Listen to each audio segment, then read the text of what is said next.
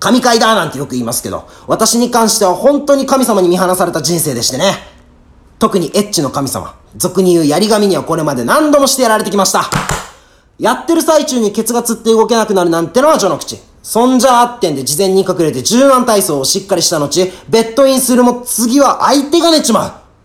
まあそんな私が過去にされた槍神からのいたずらの中で一番苦しんだのが、コンドームイップスでした。これはなんとも不思議なもんで、おい女、そろそろどうだい？はい。そんじゃあおいらゴムつけるぜいとゴムをつけようとするとついさっきまでパンパンだったせがれが縮んじまう。どうにかつけてやろうと縮んだまま装着するも、チンポコがゴムに切られてやがる。着たくもないゴムを無理やり着せられたチンポコは不適されていつもの一口サイズに戻っちまう。これの何が厄介かって通学路からジャスコまで至るところでムクムクと元気になるチンポコがいざって時にゴムをつける瞬間のみ何やら元気をなくしちまう。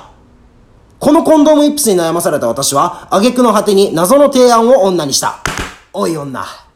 いつもはよ、家族が帰ってこない昼間に挑戦しているが、次はな、おめえがうちに泊まってだな。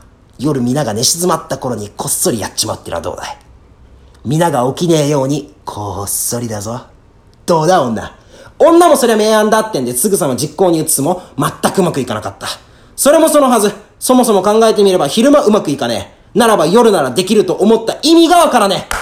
何よりゴムが見えねえから裏も表もわかりゃしねえ。こんなんじゃ愛想つかされやしねえかと焦るばかりで、次の日のデートもいまいち楽しめなかった。愛しの女とバイバイした後、浮かない顔で家へ着くと、またも山沢は大激怒。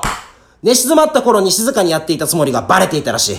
家はホテルじゃないよとパンチラインを決められた。しかし私は思った。エッチがバレるのはまだいいが、弱い18にしてインポだとバレてはオイラの顔が立たねえ。はてどうしたものかと慌てたものの、まさか会話まで聞かれているはずもなし、インポはバレていないかと、一人安心しきっている私を横目に、かよこはにやりと笑ってこう言った。